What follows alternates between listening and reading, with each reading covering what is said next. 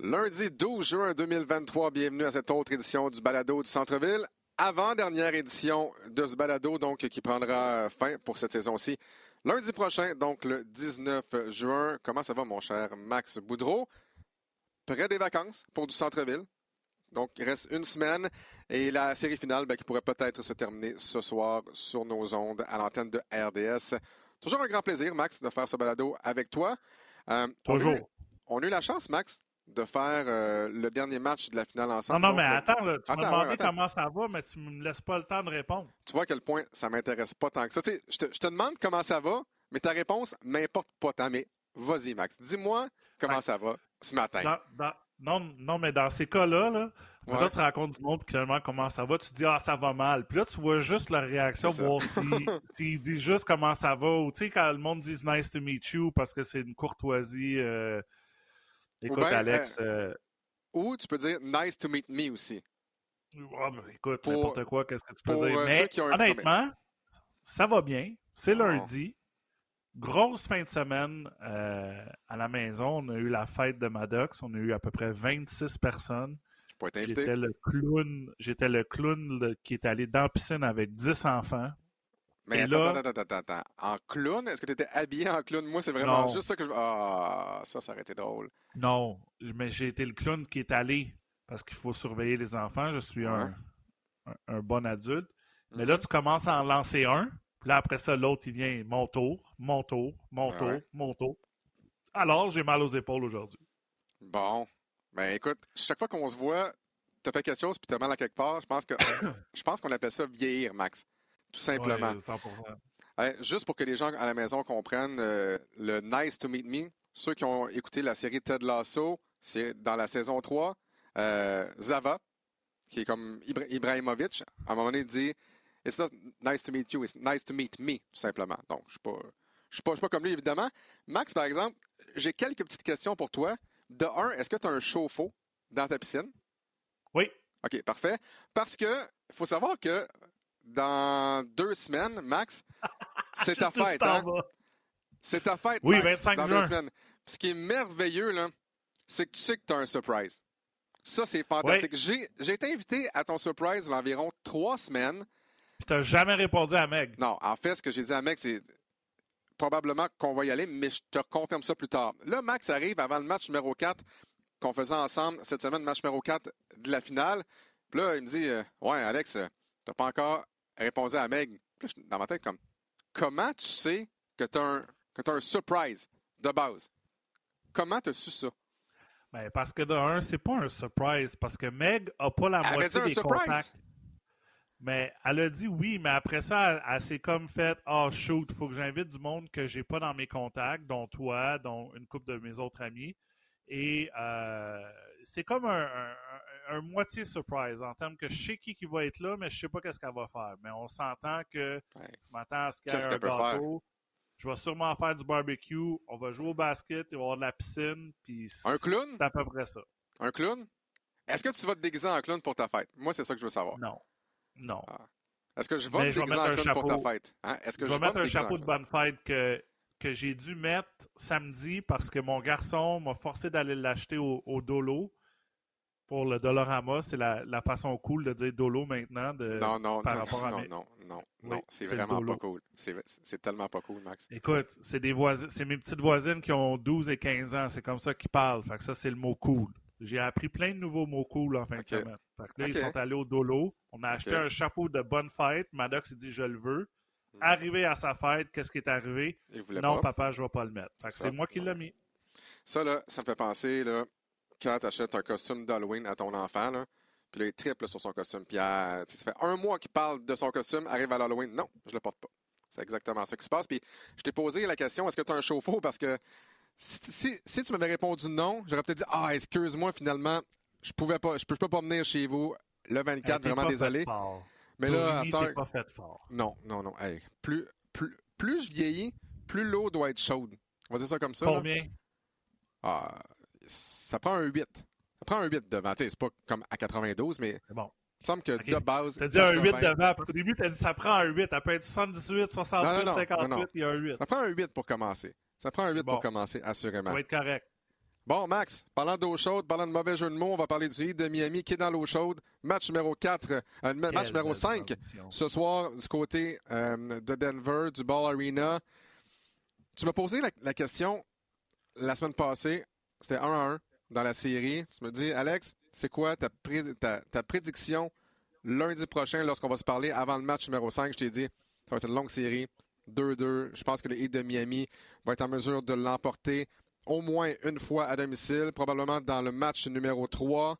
Euh, même si on a quand même perdu, euh, on avait perdu à l'époque nos deux derniers matchs à domicile contre les Celtics. Et là, on se retrouve lundi matin, le 12 juin 2023. On est à 48 minutes. Qui avait raison?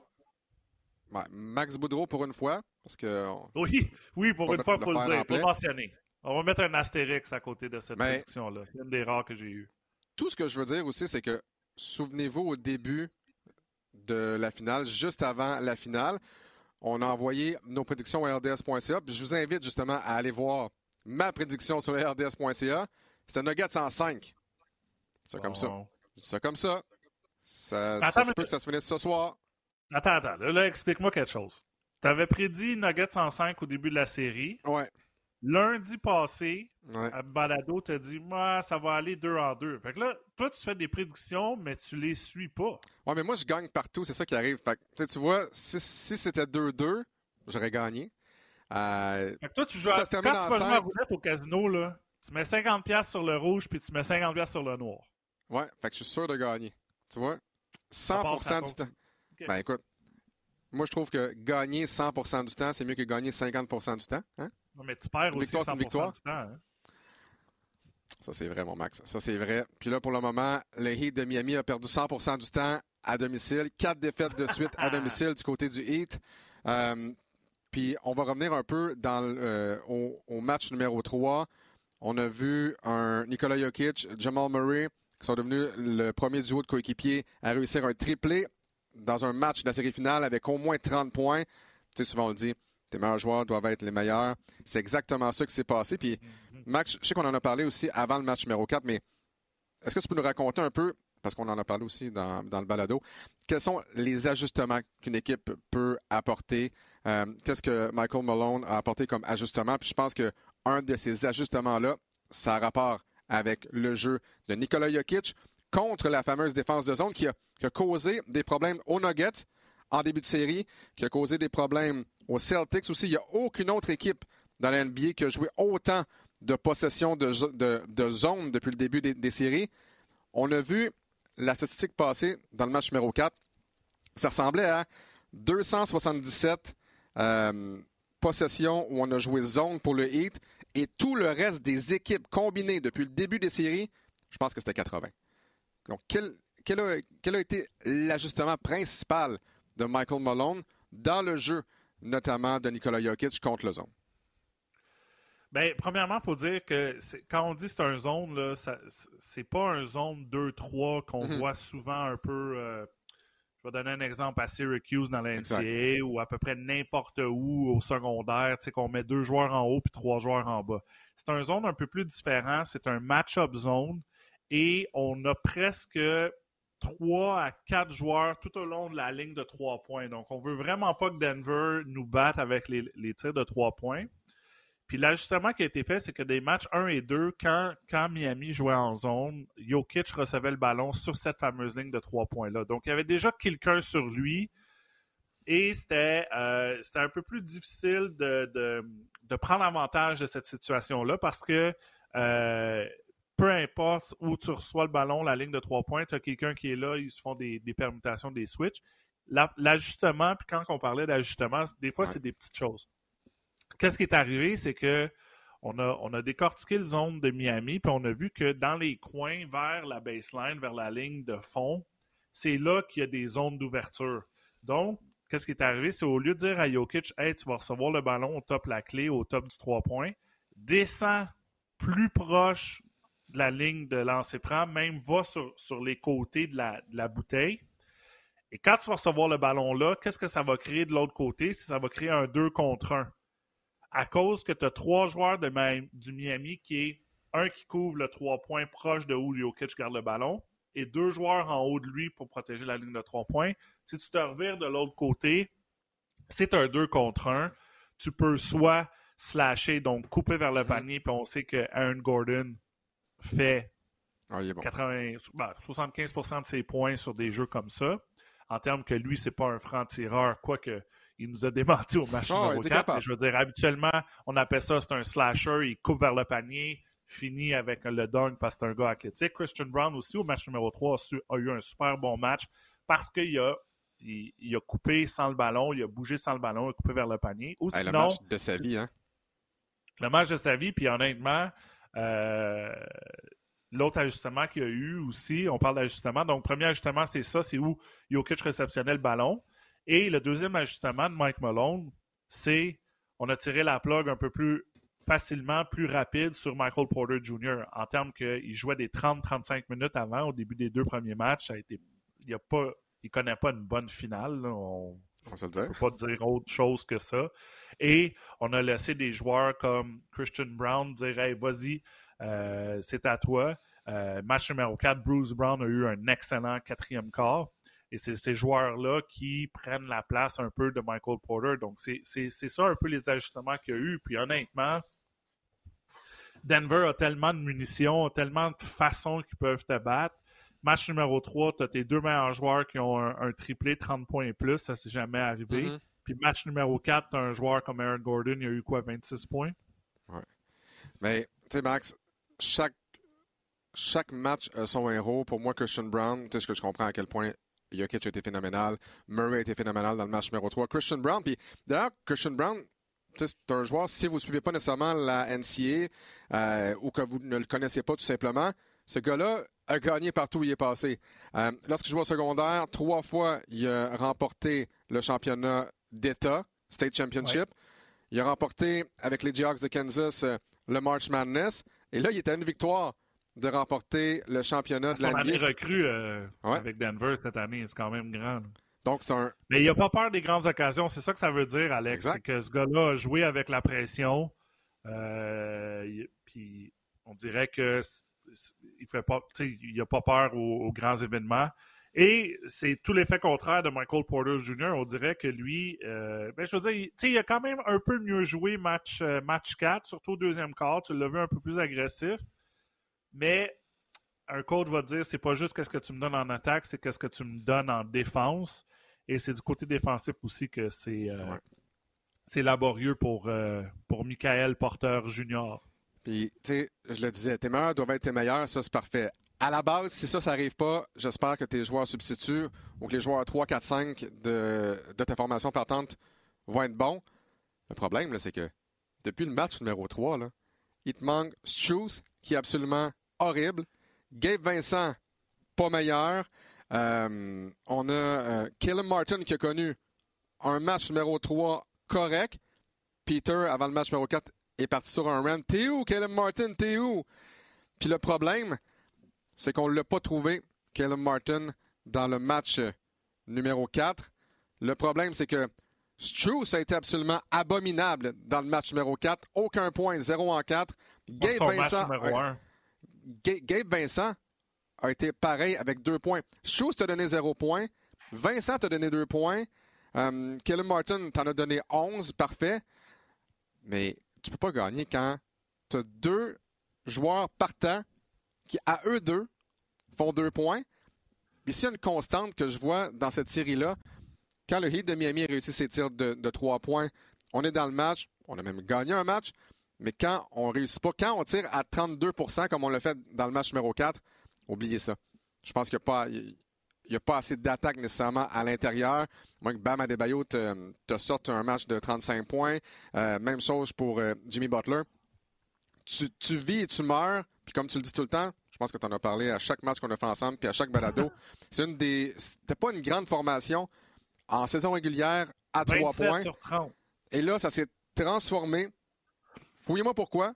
Ça s'est transformé en séries éliminatoires. On a connu beaucoup de succès, beaucoup de matchs à 45, 6, 7, même jusqu'à 50 à la, donc au-delà de la ligne de 3 points.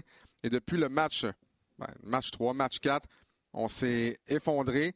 Puis de l'autre côté, on a tellement de munitions tu as tellement de joueurs, comme tu l'as dit, capables d'avoir un impact sur le match un soir donné. Peut-être pas à chaque match, mais un gars comme Aaron Gordon sort une performance de 27 points. Si Gordon joue juste sa moyenne, par, exemple 12 points par match, ça c'est 15 points que tu n'as pas. Puis enlève 15 points, puis je sais que tu peux pas dire ça comme ça, c'est pas, pas comme ça que ça, marche. Exact. Mais enlève 15 points au Nuggets de Denver, c'est 95-93. Donc tu sais, tu as, toujours un gars qui, qui, si tu le places dans une bonne position, peut t'en donner davantage. Puis quand ça arrive avec euh, un Jokic qui finit le match à 23, 12 et 4, tu as même un, un, Jamal Murray encore. Je pense qu'il connaît un match numéro 2 ordinaire, match numéro 4 ordinaire, donc euh, match pair, clairement. Mais tu sais, 15, 3 et quand même 12 passes décisives. Et, mais tu as, un Aaron Gordon qui arrive là. Attends une minute. Jamal Murray, il faut le mentionner, c'est le premier joueur qui a 12 passes décisives, donc 12 aides, avec zéro revirement. Donc ça, c'est... Puis on dit que le Heat est une très bonne équipe défensive à cause des maux de tête à toutes les équipes. Je veux dire, Boston, là, Jalen Brown, à un moment donné, avait plus de turnover que de points là, au match numéro 7. Euh, Jason Tatum aussi, ça a été difficile tout au long des équipes. Le Heat, c'est pas rendu là en en, trichant ou en faisant en jouant une bonne défensive. Puis l'autre chose, c'est, comme tu l'as mentionné, en réussissant des tirs de trois points. Ça, c'était la grosse énigme à savoir pourquoi ils réussissent maintenant et ils ne l'ont pas fait pendant les 82 matchs de la saison. Et en plus, leur meilleur tireur, qui est, ben, leur meilleur supposé tireur, qui est Tyler Hero, n'est pas là depuis la première ronde à Milwaukee. il ne sera pas là ce soir non plus. Euh, il ne sera pas là ce soir. Moi, euh, à, chaque fois que j'ai douté ou que j'ai misé contre Miami, ils me l'ont refait manger des dents, si je peux dire. Mais honnêtement, j'ai prédit Nuggets en 4. Euh, je peux pas aller contre ma prédiction. Je suis pas comme toi. moi, je, moi, je suis triste parce que je, je suis posé de faire le match numéro 6, mais en même temps. Un match de moins je vois, je vois pas comment. Euh, ah, je vois pas comment Denver gagne, gagne pas ce soir à la maison. je, je, je, veux pas qu'il y ait une blessure à aucun joueur. Là, je souhaite pas ça, mais je veux dire, ça serait une des seules raisons selon moi. Je suis désolé, Max. Faut que je te sac en dessous du boss. Là, tu vas me faire à croire que malheureusement, je voulais vraiment faire le match numéro 6. Euh, ça va me faire de la peine. Je peux pas faire le match. Raconte donc la vraie histoire, tant qu'à faire. Hein? Dans le fond, je suis certain que comme fan de basket, t'aimerais ça que ça aille en 6, que ça aille en 7. Mais au niveau personnel, d'après moi, si ça finissait en 5, ça serait pas la fin du monde. Ça serait pas la fin du monde parce que c'est quand même une grosse semaine pour, euh, pour Max Boudreau. Euh, et je parle à la troisième personne. On fait le match de l'Alliance demain, euh, moi et toi, donc on va en parler un peu tantôt. Exact.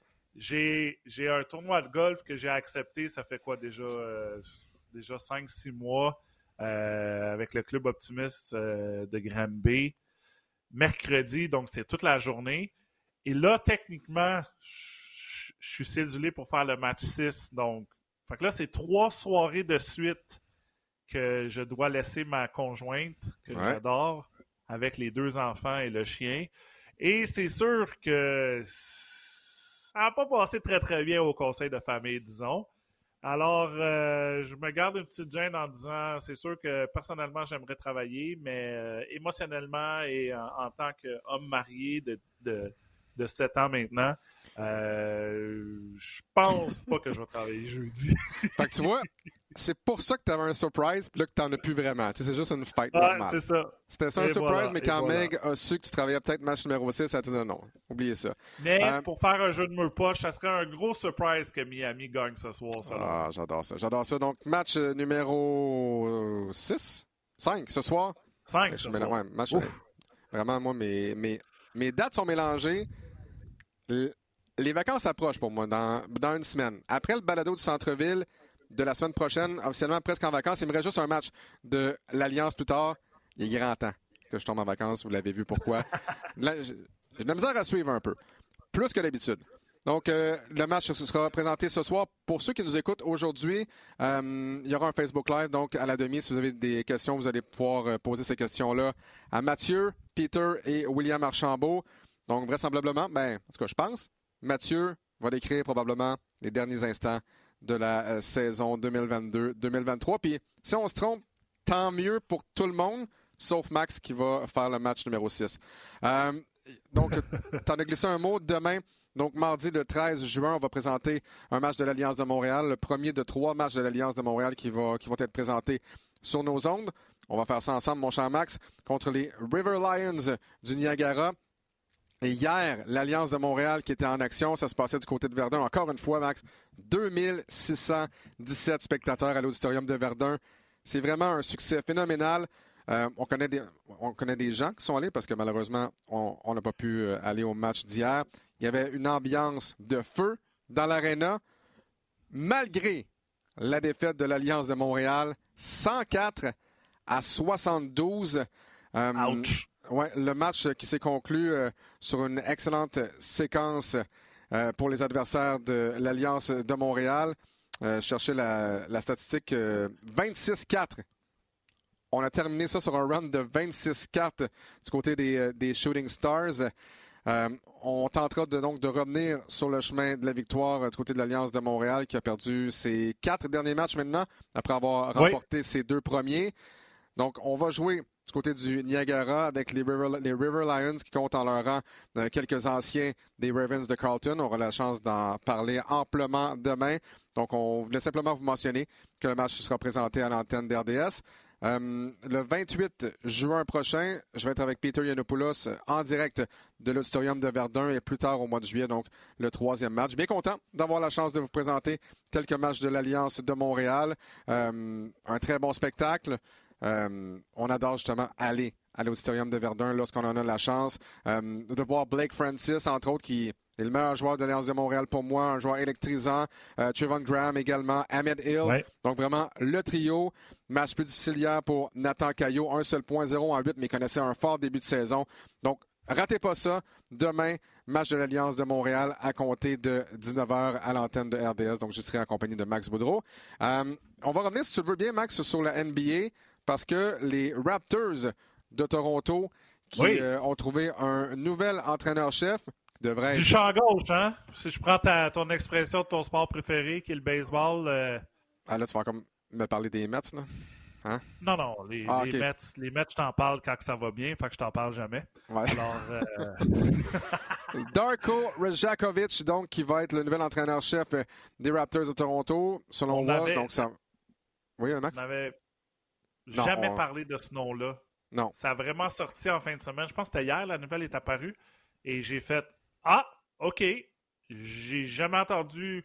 Je connais pas tous les noms des assistants. Là. Je sais qu'il y a quand même eu une belle carrière assistant avec Oklahoma City, avec les, euh, les, Grizzlies maintenant. Mais euh, vraiment un, choix du champ gauche. C'était pas dans les rumeurs. Je veux dire, c'était pas le, c'est peut-être pas le nom le plus sexy. Euh, déjà difficile à prononcer. C'est un Serbe, donc un jour, si Jokic veut partir de Denver, qui ne va jamais arriver selon moi, on a peut-être une connexion là, mais euh, a quand même eu du succès. Un, entraîneur, un assistant-entraîneur plus euh, euh, players coach, comme on appelle, selon, selon les oui-dire, selon qu'est-ce qu'on a pu lire. Mais je veux dire, euh, j'ai bien hâte de voir qu'est-ce que ça va donner.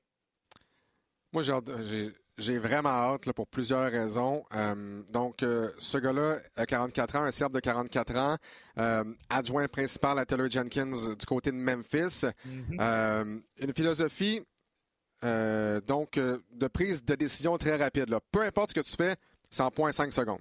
Que tu sais, que tu passes, que tu dirais, peu importe. Donc, on veut y aller rapidement. c'est quelqu'un qui donc qui vient de la Serbie, qui a été entraîneur là-bas, est entraîneur-chef G-League. Moi, j'ai hâte de voir. Puis c'est la même chose. C'est plutôt, on parlait de Christian Brown ou, peu importe, même d'un Aaron Gordon.